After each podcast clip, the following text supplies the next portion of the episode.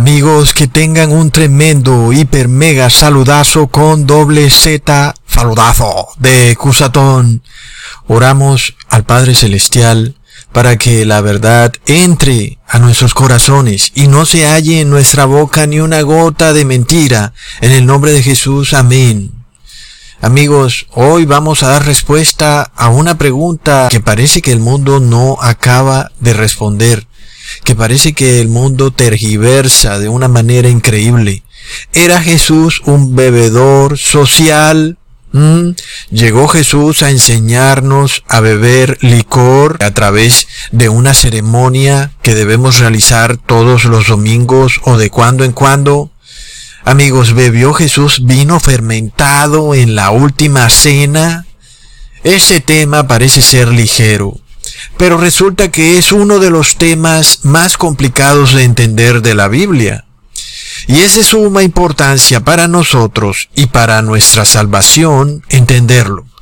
Y sobre todo, para discernir por qué el mundo se dirige a una catástrofe, a un precipicio. Porque amigos, si un borracho viniera a nosotros y nos dijera que tiene un excelente negocio una idea de inversión y que nosotros tenemos que invertir con él, estoy seguro de que nadie le pusiera la más mínima atención a esa persona. El solo hecho de ver a una persona en ese estado de intoxicación es prueba inmediata para nosotros de que nada de lo que dice puede ser cierto. Pero ¿qué pasa cuando las personas beben vino moderadamente? ¿Mm? Tal vez una copita aquí, una copita allá, una copita hoy y otra mañana. ¿Mm? ¿Pensamos acaso que dicha costumbre no trae consecuencias a pesar de que una persona común y corriente solamente se tome una copita de vino o, o un vasito de cerveza al día?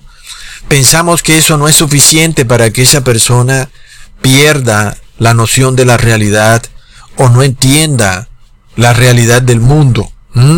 Pero resulta que la Biblia nos muestra que la intoxicación, que la mente nublada, que el hecho de tener nuestras mentes intoxicadas es algo que se va construyendo a través del tiempo, de copita en copita, de cuando en cuando. Todo esto va nublando nuestro cerebro.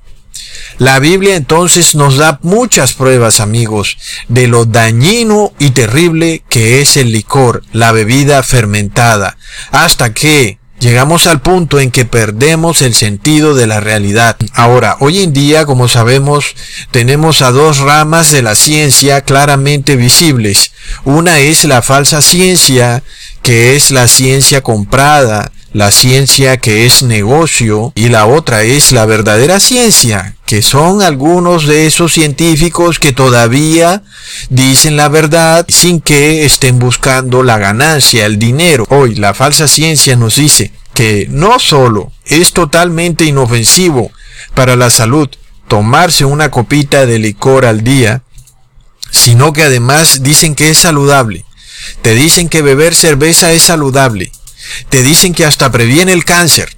¿Mm? ¿Quién sabe qué se inventen el día de mañana y digan que aumenta la inteligencia?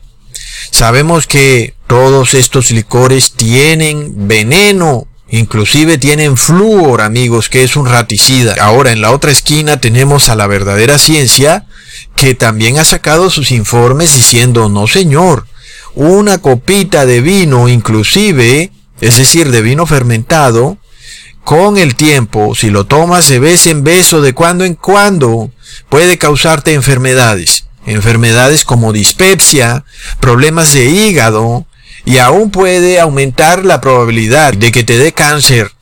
Por otro lado, tenemos a las supuestas iglesias cristianas, sobre todo la católica, las cuales nos dicen que Jesús bebió vino fermentado en la última cena, que Jesús bebió licor mientras estuvo evangelizando aquí en esta tierra, que Jesús en sí era un bebedor social.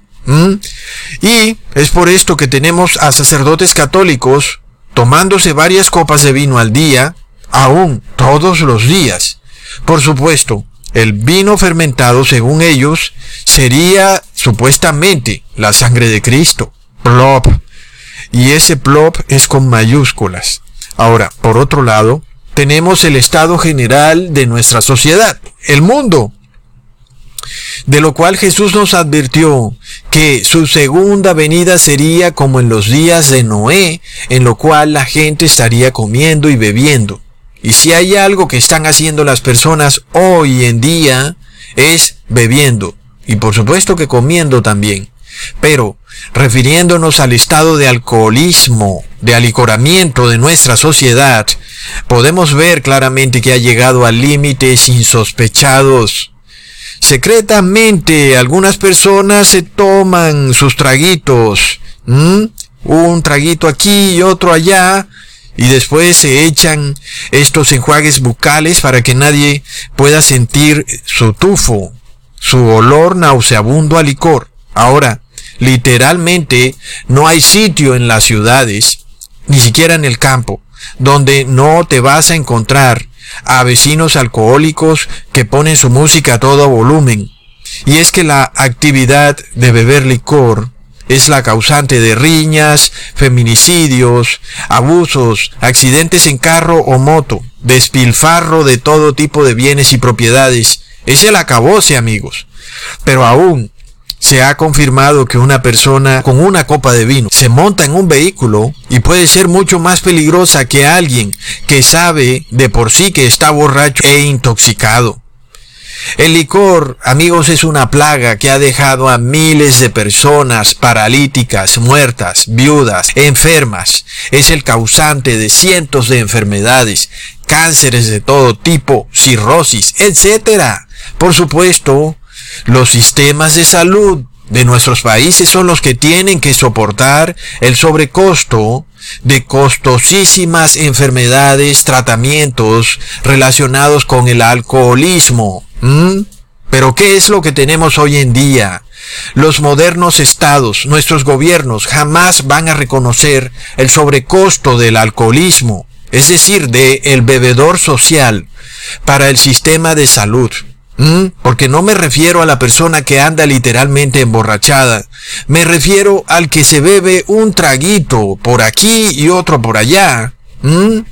Sin embargo, si tú sales a la calle sin máscara, los gobiernos te dicen que tú estás poniendo en riesgo todo el sistema de salud y que tú eres el culpable. Es una locura, amigos. Tremenda contradicción. Ahora, Semejante esperpento de deducción solo puede explicarse por la misma actividad de beber licor, de la cual hoy en día en nuestra sociedad es visto como algo totalmente válido, aún por personas que están en cargos de liderazgo, inclusive para personas que son líderes religiosos, es una locura. Entonces, ¿Qué podemos esperar del mundo si la misma religión, supuestamente cristiana, profesa que la mayoría de las personas pueden tomar un poquito de licor porque Jesús era un bebedor social? Y es por esto que tenemos a curas y sacerdotes tomándose un vinito cada vez que pronuncian su ceremonia llamada misa. Ahora, yo hago esta pregunta. ¿Acaso Jesús, siendo hijo de Dios, que lo sabe todo, es omnisciente, no sabía por anticipado los horripilantes daños que causaría el vino y el licor a millones de familias en el mundo a través de las edades? ¿Acaso Jesús no sabía cuántas viudas se quedarían sin sus esposos, cuántas familias perderían a sus seres queridos por un conductor que se había tomado una copita de vino? ¿Acaso Jesús no sabía que beber licor, inclusive moderadamente, haría que millones de personas contrajeran enfermedades como cáncer? ¿Mm? Claro que Jesús lo sabía, amigos. Es por eso que Jesús jamás bebió vino fermentado, es decir, licor. Lo que Jesús tomó en la última cena era el jugo de la uva. Era un jugo. Pero ¿qué pasa? Cuando es la supuesta iglesia de Cristo la que blasfema su santo nombre, declarando que Él bebió licor en la última cena. Recontra mega plop. Por esto, muchas personas con mente ágil inmediatamente se convierten en ateos. Atan cabos que parecen obvios, ¿verdad? ¿Cómo puede ser Jesús hijo de Dios si promueve que las personas beban licor, una de las causas de tantas tragedias en las familias en el mundo? Es decir, Jesús promovió el alcoholismo. Y esto lo razonan los ateos de una manera errónea cuando dicen eso. De seguro entonces Jesús es una invención más del hombre. Pero no razonan correctamente, diciendo, ah, son las iglesias y las religiones las que están tergiversando y pervirtiendo el verdadero cristianismo. Esa es la manera correcta de razonar, amigos. Ahora, ¿hasta qué punto el vino fermentado afecta la capacidad de razonar, de pensar de una persona en el tiempo? Es algo que la falsa ciencia jamás nos va a revelar. Pero nosotros pensamos que el efecto embrutecedor del vino se ve a las cuantas horas de tomarlo, pero jamás nos ponemos a ver el efecto en una vida de años y años de ser bebedor social. Tomar un poquito de vino hoy, otro poquito en una semana y así transcurren los años y la persona pierde su capacidad de pensar y razonar claramente. ¿Mm? Eso es algo que la falsa ciencia no nos va a decir porque iría en contra de los poderes religiosos. Sin embargo, el Apocalipsis nos muestra crudamente el estado de conciencia del mundo en el fin de los tiempos. Leamos en Apocalipsis 17, versículo 1 al 2. Y vino uno de los siete ángeles que tenía las siete copas y habló conmigo diciendo, Ven y te mostraré la condenación de la gran ramera, la cual está sentada sobre muchas aguas, con la cual han fornicado los reyes de la tierra, y los que moran en la tierra se han embriagado con el vino de su fornicación. Wow, amigos. ¿Cuál es el estado de las personas en el fin del mundo? Están embriagadas. Y aunque nosotros no los vemos tambaleándose como un borracho, hasta ahora la Biblia nos muestra que hasta ese punto van a llegar. Es tremendo lo que viene. Ahora, lo que más debe sorprendernos es que el Papa Francisco está promoviendo un pacto global por la educación en octubre 15. Pero, ¿cómo puede una sociedad intoxicada por el alcohol hacer un pacto? ¿Ah? Lo primero que habría que hacer es una desintoxicación, prohibir el licor, y luego, bueno, a ver, entonces siéntense a ver qué es lo que van a hacer ustedes, reyes de la tierra. Si quieren hacer un pacto, bueno, por lo menos desintoxíquense del licor. Es lo más lógico, ¿verdad? Antes de hacer un pacto, un negocio, celebrar un contrato, lo primero es estar sobrio. Un momentico, vamos a desintoxicarnos porque vamos a hacer un pacto global. Desafortunadamente no es lo que ocurre, pero ¿acaso no es increíble que todas las empresas que producen cervezas, licores, bebidas alcohólicas son en realidad propiedad de la orden jesuita de la Iglesia Católica, es decir, que son propiedad del Vaticano. Pero si leemos la Biblia, el vino fermentado, el licor fuerte, la cerveza, son todas bebidas hechas para el propio castigo del ser humano. Es decir, el licor es una plaga, amigos. Y nuestra sociedad lo ve como algo bueno, es una locura. Si tú lees la Biblia, vas a ver claramente que el licor es veneno puro, es una plaga hecha para destruir a los impíos. Leamos en el Salmo capítulo 75 versículo 8. Porque el cáliz está en la mano de Jehová, el vino está fermentado, lleno de mistura, y él derrama del mismo hasta el fondo, lo apurarán, y lo beberán todos los impíos de la tierra. Wow, amigos, es increíble. Es decir, ver a este mundo, ver a las personas tomando felices esto que está claramente descrito en la Biblia como algo que viene solo para la destrucción del hombre y las personas ponen música y bailan felices. Es una locura. Es tremendo, amigos. El vino fermentado fue creado para la destrucción de los impíos de la tierra. Es un castigo, no es una bendición. ¿Mm? Y tú piensas que Jesús tomó vino fermentado en la última cena, estás loco. Ahora, si tú bebes el vino fermentado, lo que tú estás haciendo es que tú mismo te estás dando tus propios latigazos. Y lo peor de todo es que para ti esto es felicidad dando prueba de tu locura. Sin embargo, alguien diría, ojalá se castigaran a todos estos impíos, encerrados en su casa. Pero ¿qué pasa? Salen borrachos, manejando sus autos, causando todo tipo de riñas, accidentes y desgracias, además del sobrecosto del que ya hablamos a los sistemas de salud. Y es que el estado de la borrachera del mundo, amigos, llegó a límites insospechados, es decir, estamos en una borrachera global. Se te da por ir al campo y vas a encontrar discotecas, bares, tabernas. Ahora, el Nuevo Testamento más que todo, en varias ocasiones, no va a aclarar directamente si el vino al que hace referencia es licor o es jugo de uva. Amigos, no lo va a hacer. Pero se supone que es algo que debería ser obvio. El que lee la Biblia y la estudia debería entender que como Jesús o los apóstoles son santos, pues ¿cómo irían ellos a beber una bebida alcohólica que ha sido creada para castigar a los impíos? ¿Mm? No tendría lógica según lo que dice la Biblia. Si Jesús y los apóstoles están del lado de Dios, ellos van a beber lo que viene de Dios, que es el jugo de la uva. No van a beber el licor, que es creado para castigar a los impíos. ¿Mm? Es tremendo. Ahora, recordemos el milagro de las bodas de Canaán, donde muchos dicen que Jesús convirtió el agua en traguito. Ah, ahora, ¿hemos de creer que Jesús convirtió el agua en licor, en vino fermentado? Para que se prendiera de nuevo la parranda? Plop.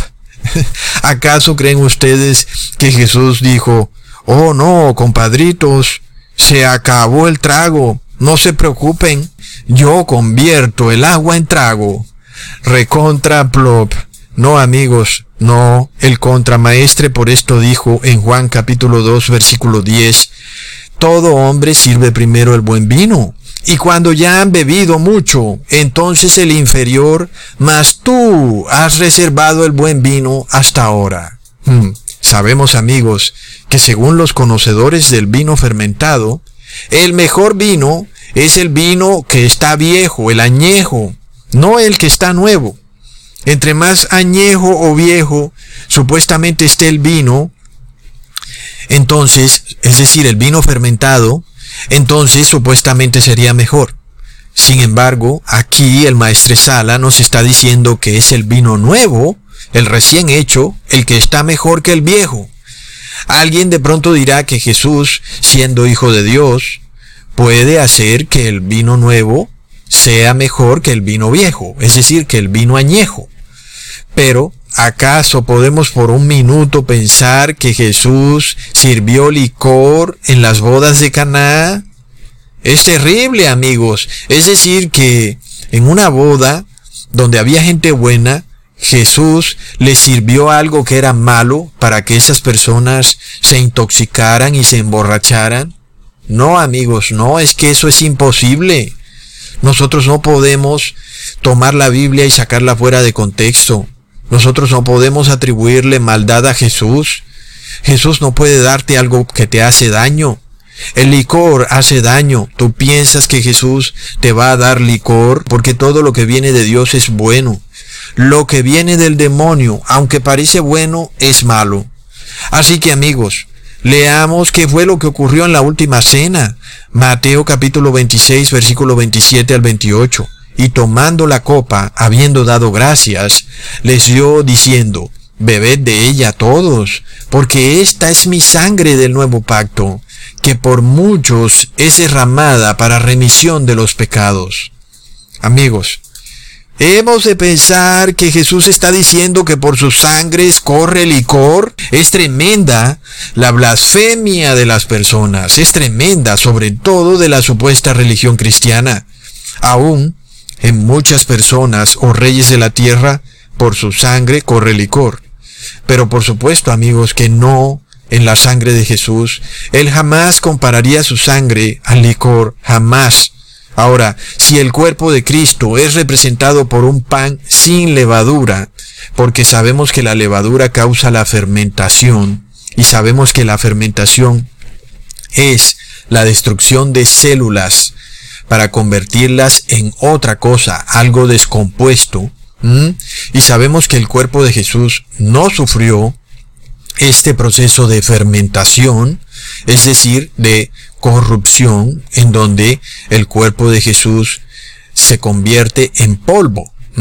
Este es la fermentación del cuerpo, por lo cual Jesús hablando en parábolas representa a su cuerpo como un pan sin levadura. Es una parábola, ¿verdad? Ahora, por tanto, si en su cuerpo no tenía levadura, hemos de pensar que en su sangre Jesús sí tenía levadura?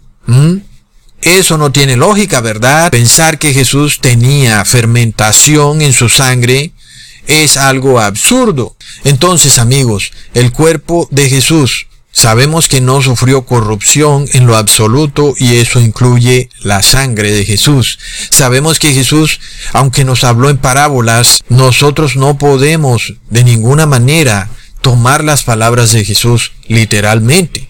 Pero aún, si quisiéramos tomar las palabras literalmente, cuando Jesús dice, tomad de este vino, amigos, ese vino jamás puede ser vino alicorado, vino embriagante, jamás puede ser, porque eso querría decir que la sangre de Jesús estaría fermentada. Entonces eso no tiene ninguna lógica con la simbología que Jesús nos presenta. Su cuerpo es como un pan sin levadura, su sangre tiene que ser un líquido sin fermentarse. Eso sí tiene lógica. Jesús nos confirma de todas formas que Él, cuando se refiere a tomar de esta copa, se refiere al jugo de uva. Leamos en Mateo capítulo 26 versículo 29. Y os digo que desde ahora no beberé más de este fruto de la vid, hasta aquel día en que lo beba nuevo con vosotros en el reino de mi Padre. Amigos, suponemos nosotros por un segundo que el Padre nos dará en el cielo vino fermentado o licor, porque algunas personas pueden decir, sí, ecusatón, es que el vino viene del fruto de la vid, pero Jesús luego dice que este fruto de la vid lo dará el Padre en el cielo. O sea que según estos que dicen que Jesús tomó licor en la última cena, el Padre también nos va a dar un traguito en el cielo. Amigos, ¿acaso no es la fermentación precisamente un proceso mundano de corrupción, de destrucción de células? Aquí en la tierra lo llamamos muerte. Y este es el mismo proceso que va a sufrir todo cuerpo humano. Entonces, podemos nosotros pensar que en el cielo habrá muerte, habrá fermentación o corrupción. No, amigos, es imposible. Sabemos que en el cielo no habrá ni levadura, ni fermentación, ni alcohol, ni putrefacción. Decimos amén. Bueno, entonces, avanzando, sabemos que es imposible que nuestro Padre Celestial nos dé un traguito de vino fermentado allá en el cielo, ¿verdad? Es imposible. Entonces tenemos que entender el contexto de la Biblia. Pero hay amigos de que las religiones cristianas dicen que Jesús era un bebedor social. Es una locura, amigos. Luego leemos al apóstol Pablo que dice en Primera de Timoteo capítulo 5 versículo 23, ya no bebas agua, sino usa de un poco de vino por causa de tu estómago y de tus frecuentes enfermedades. Hmm, amigos, ¿podemos pensar acaso que el apóstol Pablo, tratando de ayudar a Timoteo con su problema estomacal, le dice que se pegue unos traguitos no, amigos, no, por favor, ¿qué es lo que está pasando en nuestra sociedad? Cualquier médico que tenga un sentido común entenderá inmediatamente la falta de lógica de semejante argumento. Imagínate tú nada más con un problema digestivo, tienes tu sistema digestivo colapsado, no, no anda, está todo allá trancado, tienes dolor de estómago, no funciona bien, alguien te dice, bueno, no hay problema, tómate unas cuantas copitas de vino, un traguito de licor y bueno, ahí va solucionando el tema. Por supuesto que eso no es así, nunca jamás amigos. El licor tendrá un efecto suavizante en nuestro estómago, ni en cualquier enfermedad digestiva que tengamos. Y eso, amigos, es apenas obvio. Antes todo lo contrario. El vino fermentado, por su alto contenido de azúcares, lo que haría sería ralentizar la digestión, causar más dolor, congestionar las vías digestivas y traer mayor estrés del que ya la persona podía tener por sus problemas digestivos. Amigos, nadie en su sano juicio, con un dolor de estómago, se le ocurriría tomarse una copa de vino fermentado, es decir, de licor, menos como si fuera agua, es decir, porque estamos viendo que el versículo compara al vino como el agua. Este señor por su enfermedad va a dejar de tomar agua y ahora va a pasar a tomar solo vino. Imagínate nada más que aún si una persona sana se le ocurriera hacer eso. Es decir, tú dices, está bien, no voy a tomar agua. De aquí en adelante voy a tomar puro licor. Bueno, ya sabes qué es lo que te va a pasar. A la semana estarías tirado en cama y rumbo al hospital de seguro. Ahora tenemos entonces que entender que la Biblia no nos va a decir jamás específicamente cuando la palabra vino hace referencia a licor o cuando hace referencia a jugo de frutas. Jamás lo va a decir. Nosotros tenemos que mirar el contexto. El contexto es la prueba reina de qué es lo que se está diciendo. ¿Verdad? Leamos entonces en Primera de Timoteo capítulo 3 versículo 8. Los diáconos asimismo deben ser honestos, sin doblez, no dados a mucho vino, no codiciosos de ganancias deshonestas. ¡Wow! Creo que ese es el versículo que más le gusta al Papa Francisco. Es por esto que su pacto global de octubre 15 no tiene nada que ver con el licor. Ojalá que ese pacto global fuera para suspender inmediatamente la venta y el consumo de licor a nivel global. Ojalá que fuera eso. Hmm. Pero sabemos que no es eso, amigos. Sin embargo, este versículo es tan preferido por los sacerdotes católicos. Aquí supuestamente, para ellos, el apóstol Pablo les estaría dando permiso a tomarse un poquito de vino, un poquitico.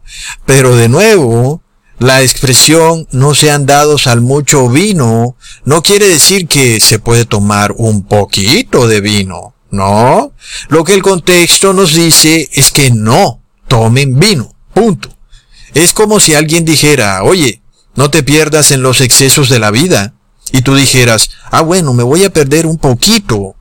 Nada más, no me voy a exceder. ¿Ves?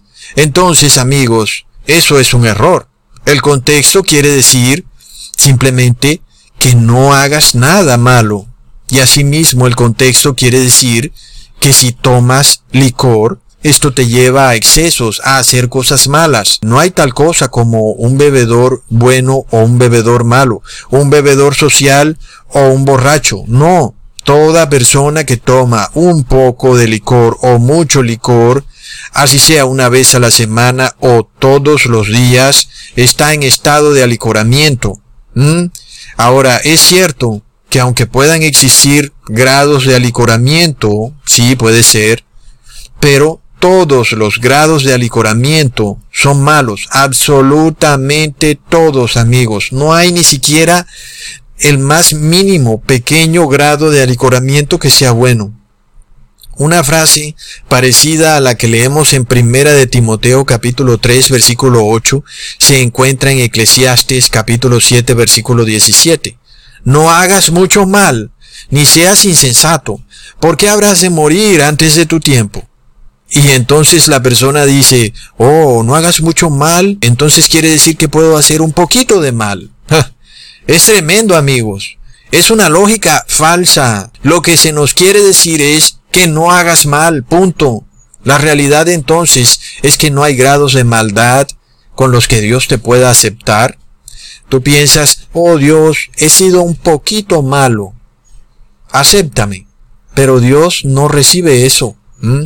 Y muchas personas piensan, ¿por qué hay personas que han sido muy malas y han aceptado el Evangelio y otros han sido un poquito malos y no aceptan el Evangelio? Pero es que ese es el problema.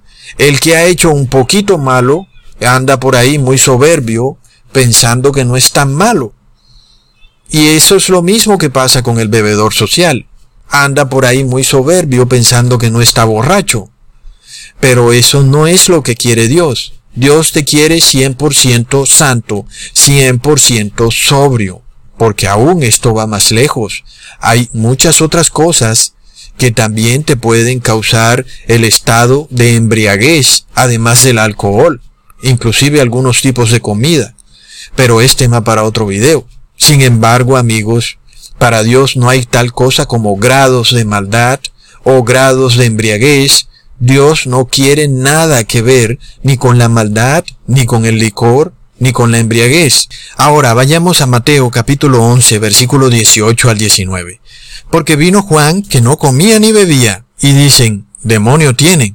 Vino el Hijo del Hombre que come y bebe, y dicen, he aquí un hombre comelón y bebedor de vino, amigo de publicanos y de pecadores.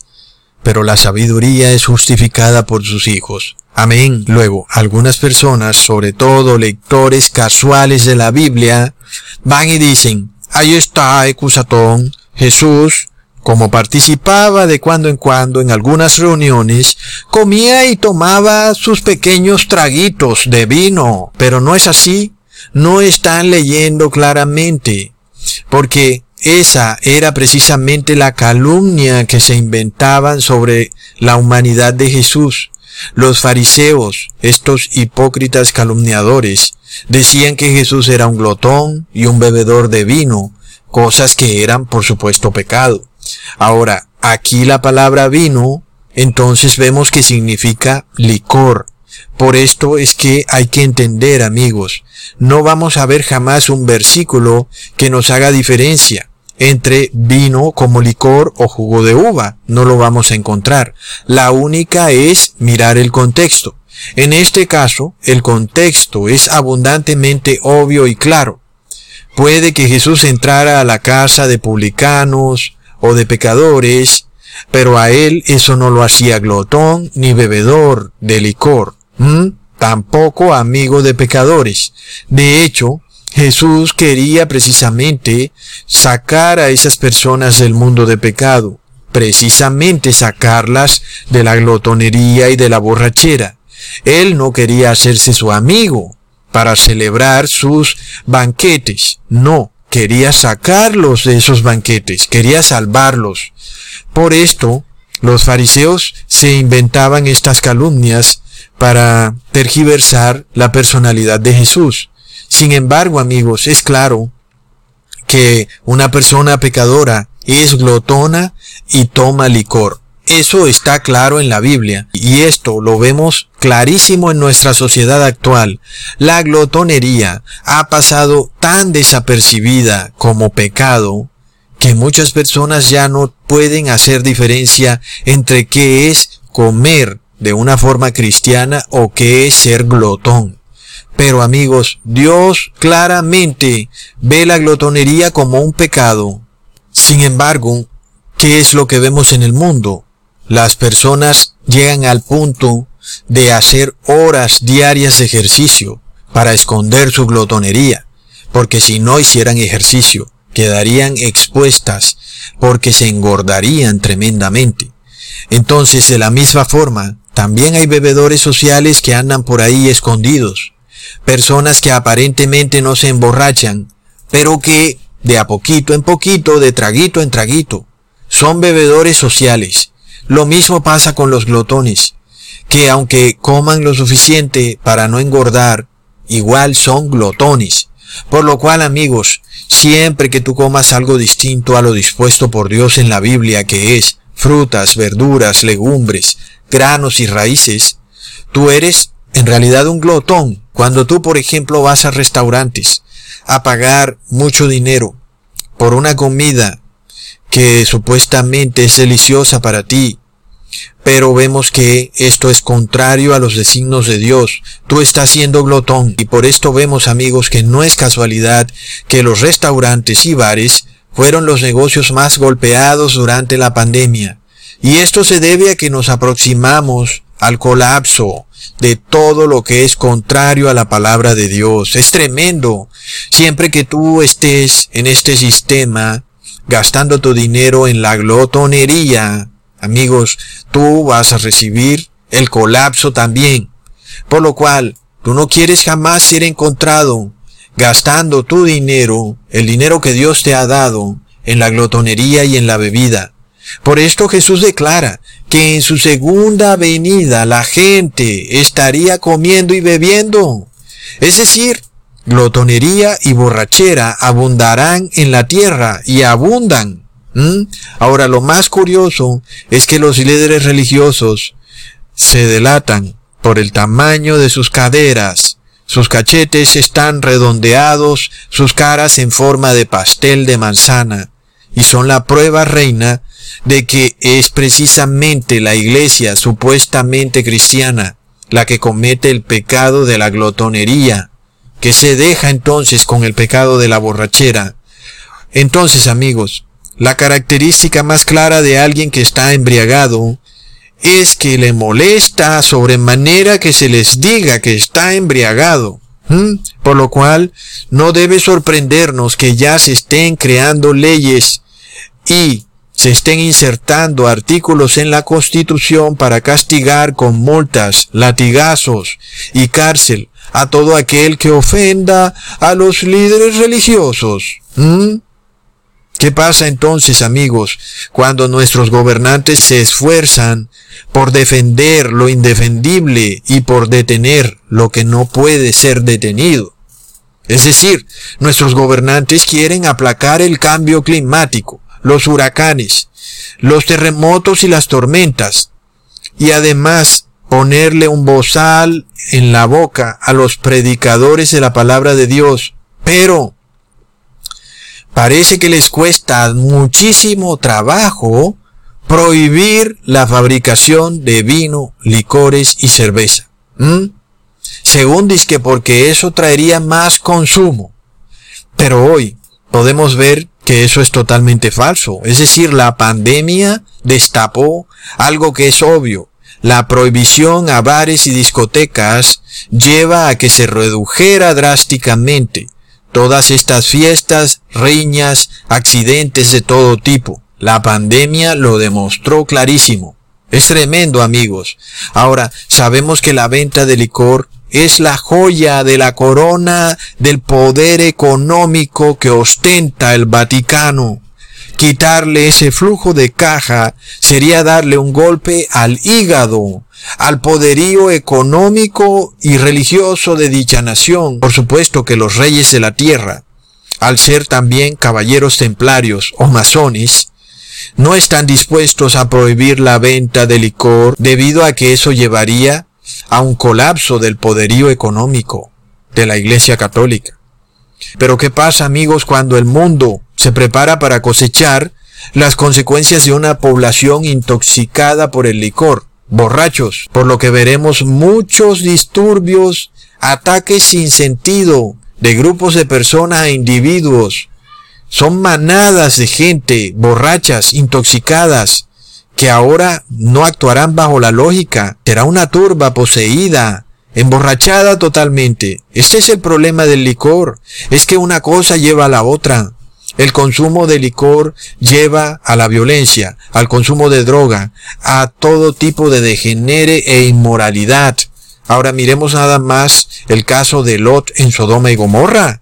Cómo Lot fue salvado con sus dos hijas de morir en Sodoma pero luego sus dos hijas venían con esta tradición de Sodoma. ¿Y qué se les ocurrió? Emborrachar a su propio padre para casarse con él. recontra megaplop. Leamos en Génesis capítulo 19 versículo 31.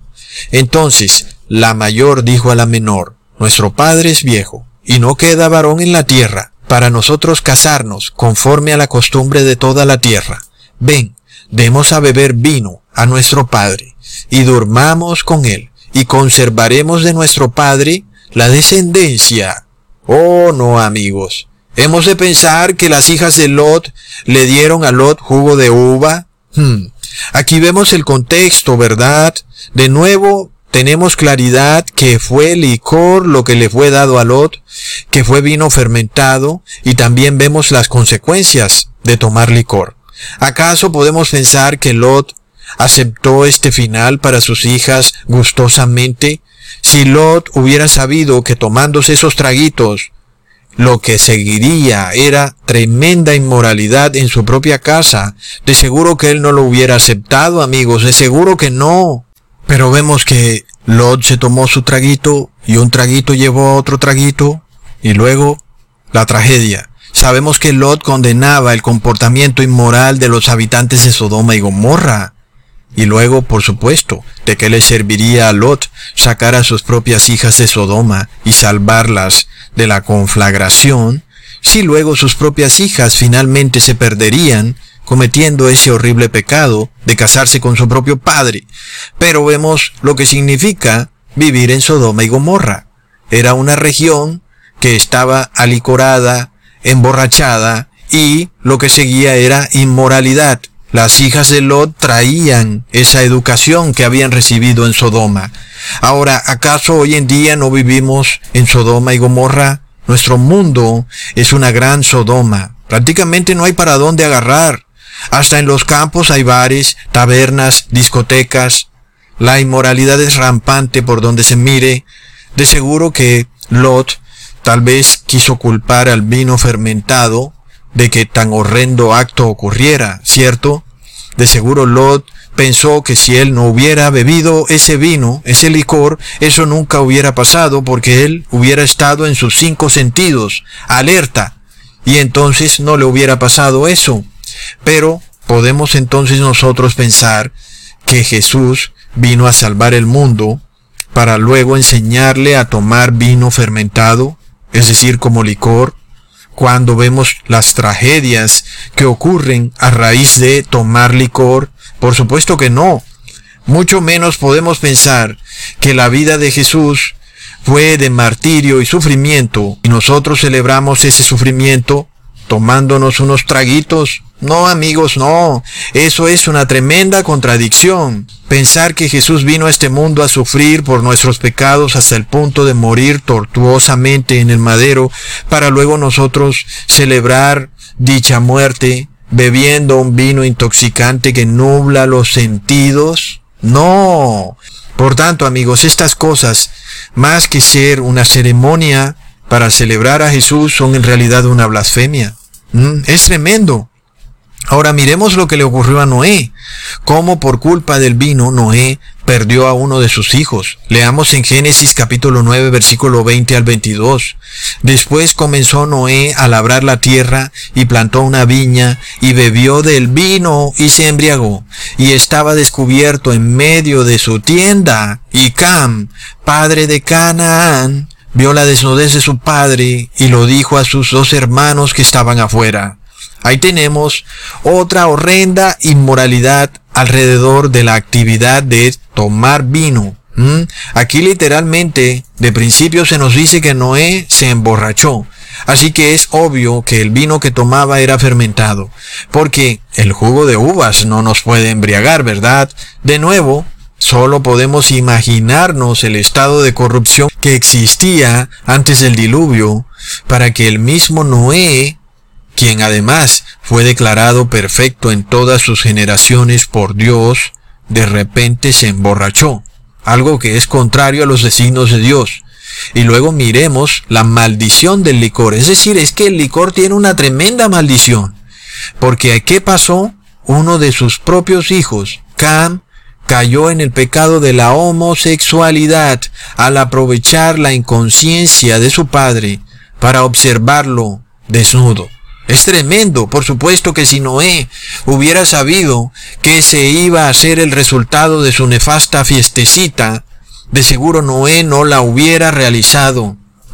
A pesar de que él ni siquiera cometió en realidad ningún acto inmoral, ni siquiera fue culpa de él, pero vemos que él salió perjudicado por haberse emborrachado. Su propio hijo terminó siendo maldito. Y era lo que a Noé le tocaba hacer. Porque si Noé no hubiera maldecido a Canaán, entonces Noé hubiera terminado siendo también un aprobador del pecado que acababa de cometer su hijo. Por lo cual, Noé, aunque no lo hubiera querido de seguro, porque era su propio hijo, le tocó maldecir a su propio hijo. ¿Ven? Es decir, la consecuencia del licor, esto es terrible amigos, es, podemos hablar por horas de esta tragedia que ocurre en la familia de Noé, de cómo Noé pierde a un hijo, literalmente, y cómo él mismo, su propio padre, tiene que maldecirlo, y todo viene porque él mismo se tomó unos tragos, aunque finalmente el pecado sale de su hijo, de Cam, al final ese pecado ocurre por haberse Noé emborrachado. Así que amigos, ¿qué podemos esperar de nuestra sociedad? Ya vemos que inclusive el pecado de Cam se siguió practicando en lo que fue su pueblo, que fueron los cananitas, y fue por esa razón que fueron expulsados de la tierra que Dios le había dado a Cam por heredad, por practicar ese pecado, el pecado que cometió Cam con su padre. Ahora, no podemos más que asombrarnos de cómo el licor hoy en día tiene ventas multimillonarias o billonarias, diría yo. ¿Y cuál es el estado del mundo? Es de total inmoralidad y de perversión, hasta el punto de que son tantas personas las que son inmorales que ahora nuestros gobernantes hacen leyes para los inmorales, porque como ellos tienen esta doctrina del bien común, y resulta que la mayoría de las personas son inmorales, entonces el colectivo, como es el que define qué es lo bueno y qué es lo malo, y como el político trabaja por el bien del colectivo, y como resulta que la mayoría de personas son inmorales, pues las leyes ahora están hechas para proteger a los inmorales. Tremendo. Sin embargo, ¿qué gran cambio ocurriría en este pacto global de octubre 15 que ha propuesto el Papa Francisco si se prohibiera de un tajo el consumo de licor y su venta en nuestra sociedad, so pena de multas, latigazos o cárcel? Pero no, ¿verdad? Para allá no vamos. La sociedad quiere prohibir que Cusatón ofenda a la Iglesia Católica con sus videos. Que los gobernantes quieren prohibir que se hable sobre la Reina del Cielo. Que YouTube quiere bloquear los videos de Cusatón porque no son aptos para anunciantes. Porque si yo en un video muestro la inmoralidad del mundo, entonces mi video no es apto para anunciantes. Nada más vimos cómo se tuvo el valor de obligar a personas de bien a encerrarse en sus casas, ¿qué pasaría si se obligara a todas estas personas que venden licor a que dejen de vender licor, amigos? ¿Mm? ¿Cómo cambiaría nuestro mundo? Pero este es el mundo en el que vivimos, es un mundo de locos, está al revés, está intoxicado, es tremendo. El mundo en realidad está caído, ha caído Babilonia. Así que Amigos, el mundo ha decidido ponerlo todo en las manos de un solo hombre. Todos los reyes, presidentes, científicos, empresarios han decidido que se establezca un pacto global que ocurrirá el 15 de octubre. Y esto será para que el Papa anuncie su solución a los problemas del mundo, que no será prohibir el alcohol, sino establecer por ley el reposo dominguero para que se adore a la Trinidad. Pero sobre el consumo de licor, ni el Papa ni los reyes de la tierra están dispuestos a hacer nada. Pero vemos que la Biblia entonces nos declara con exactitud que las iglesias están borrachas. Miremos uno de los pasajes usados por los evangélicos para autorizar la bebida de licor en Salmos capítulo 104 versículo 13 al 15. Él riega los montes desde sus aposentos. Del fruto de sus obras se sacia la tierra. Él hace producir el heno para las bestias y la hierba para el servicio del hombre, sacando el pan de la tierra y el vino que alegra el corazón del hombre. Y entonces ahí van ellos y dicen, Ecusatón, el vino está hecho para alegrar el corazón del hombre. Ahí está Ecusatón, pero hay que leer todo el capítulo 104. Vemos que se nos habla que Dios nos da todo lo que es bueno, todo aquello que es para bendición, y Dios no nos da nada que es para maldición. Tanto la tierra, el agua, las plantas, todo Dios nos da para nuestra bendición. Pensar que Dios nos da algo que nos puede hacer daño es un error tremendo, amigo. Leamos en Proverbios capítulo 31. Dad la sidra al desfallecido y el vino a los de amargado ánimo. Beban y olvídense de su necesidad y de su miseria. No se acuerden más. De nuevo, alguien dirá, todo mira, el vino es por lo menos para ayudar a las personas amargadas, a los cansados de ánimo, a los que están tremendamente enfermos. Pero tampoco es así. Entendamos siempre el contexto, porque si leemos bien el contexto, entendemos que el vino es precisamente la causa del ánimo amargado y desfallecido, amigos. Por esto se dice en el mismo capítulo de Proverbios 31, no es de reyes, oh Lemuel, no es de los reyes beber vino, ni de los príncipes la sidra, no sea que bebiéndolo olviden la ley y perviertan el derecho de todos los afligidos. Tremendo amigos.